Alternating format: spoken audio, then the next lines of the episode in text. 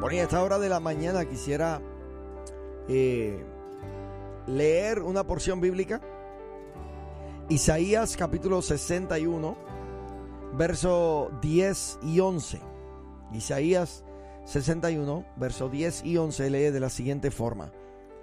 En gran manera me gozaré en Jehová. Mi alma se alegrará en mi Dios, porque me vistió con vestiduras de salvación me rodeó de manto de justicia. Como a novio me atavió y como a novia adornada con sus joyas.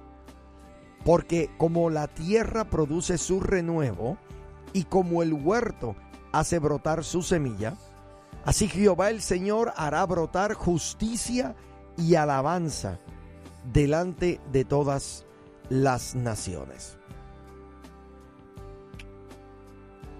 Una excelente palabra, pienso yo, para comenzar eh, nuestra semana aquí en, en la nueva.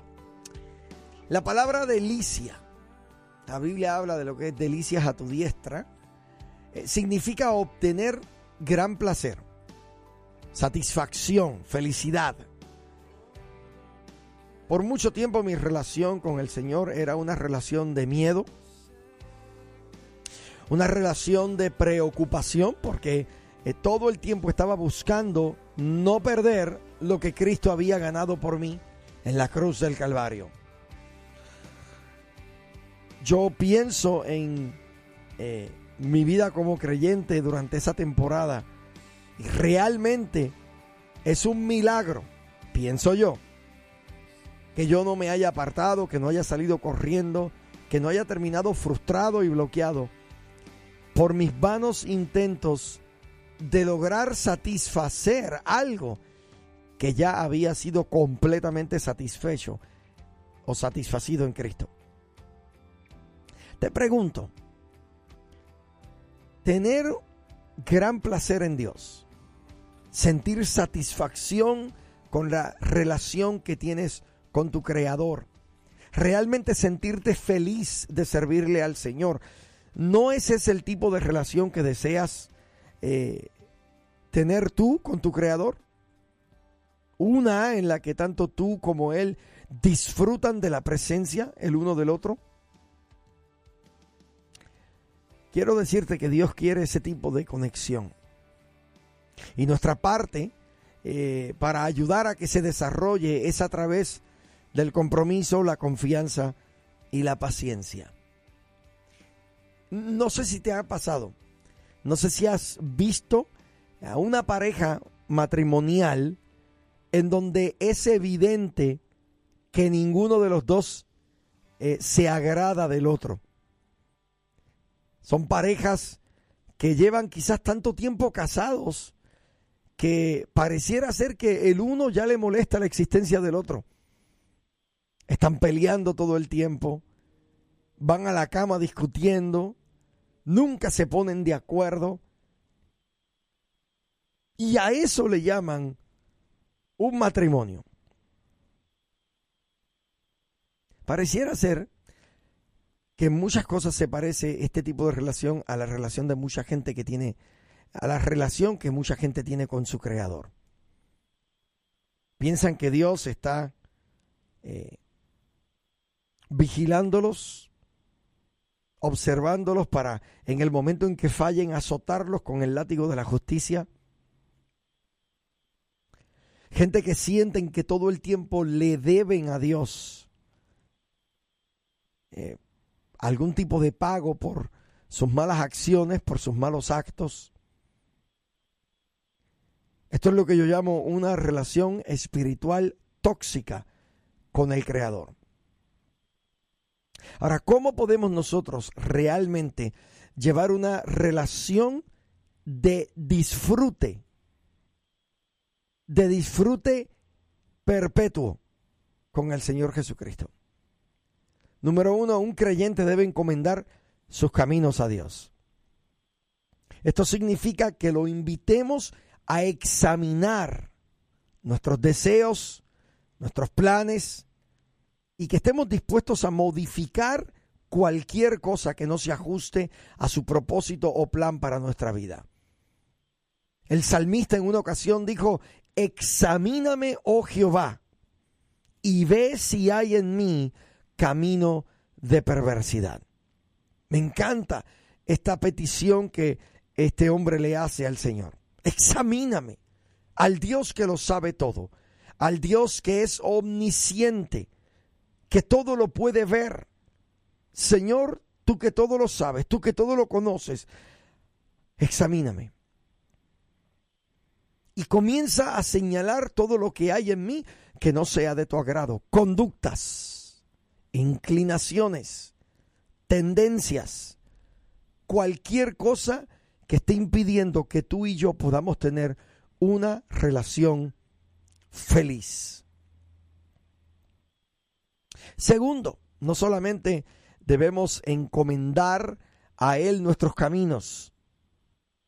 Un creyente debe confiar en Dios. Yo pregunto en esta mañana, ¿quién es más digno de nuestra fe que el Padre? Que dio a Jesucristo para salvar a los pecadores indignos. Aquel que no libró a su único hijo, aquel que no escatimó a su único hijo, ciertamente proveerá todo lo que sus hijos necesitan. Usted puede ver esto en Romanos capítulo número 8, versículo 32. Él tuvo a bien sacrificar, él tuvo a bien entregarlo todo para que nosotros, su pueblo, hoy tuviésemos una relación poderosa, una relación genuinamente feliz con el Creador. Tercero, un creyente debe descansar en Dios. Así que no solo confiar en Él, no solo pedirle, ¿verdad?, que encomendar a Él nuestros caminos, sino que también necesitamos descansar en Él. Cuando nos inquietamos, lamentablemente no estamos comprometidos con el Señor ni confiando en Él. Esperar en Dios, mi hermano, rara vez es fácil, pero solo Él sabe cuando las circunstancias y el tiempo están alineados a su perfecta voluntad. Sabe, hubo un tiempo en mi vida donde yo no te puedo decir que yo podía descansar en el Señor. Hubo un tiempo en mi vida en donde lo menos que yo, yo podía hacer era descansar en Él. Sentía que todo el tiempo estaba huyendo de Él, que todo el tiempo me estaba escondiendo de Él. adopté la actitud de eh, Adán, que estando en el huerto, en el lugar de la presencia de Dios, huía yo porque no quería confrontar, porque no quería eh, ser confrontado por mi propia rebelión. Pero el día en que amaneció en mi vida la verdad de este Evangelio de gracia y verdad, mis ojos fueron abiertos a una nueva realidad. La realidad que dice que cuando Jesucristo en la cruz del Calvario declaró tetelestai, que quiere decir consumado es, la deuda está salda en su totalidad. En ese momento, cuando yo pude entender esta realidad, yo pude descansar en Dios. Pude entender que mis debilidades, mis frustraciones, mis tentaciones, mis faltas en mi carácter habían sido ya perdonados por Jesucristo en la cruz del Calvario. Fue en ese momento cuando pude experimentar la perfecta paz de la que habla la Escritura. Paz que no tiene que ver con mi entorno. Paz que no tiene que ver con las cosas que me rodean. Paz como solo Dios la puede dar que en medio del conflicto externo yo puedo estar tranquilo. Que en medio de la tormenta más severa que yo esté pasando en mi vida, en mi interior, yo puedo descansar en Dios porque yo sé que Él es mi refugio, porque yo sé que Él me ha provisto todas las cosas que necesito. Así que mi hermano, en esta mañana te invito a que hagas estos tres pasos para que puedas vivir una vida feliz con tu Creador. Número uno, encomienda tus caminos a Él. Número dos, confía en Él. Y número tres, descansa en Él.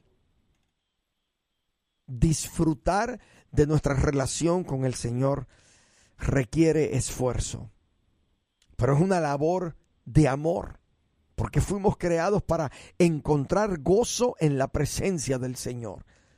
El mayor placer que puede experimentar el creyente de este tiempo es caminar de la mano de su Padre. Y caminar de la mano del Padre implica saber que estamos en perfecta paz con Él. Saber que podemos descansar en Él, que podemos confiar en Él y que podemos encomendar nuestros caminos a Él, nuestras decisiones, nuestras relaciones, nuestras amistades. Podemos confiarlas en el Señor. Él se va a encargar de cernir. Hay gente en nuestra vida que necesitan salir de nuestro medio. Gente tóxica, gente peligrosa, gente venenosa. Deja que Dios obre por ti. Encomienda tus caminos, encomienda tus relaciones a Él. Confía en Él para que puedas de paso descansar en la obra redentora de la cruz.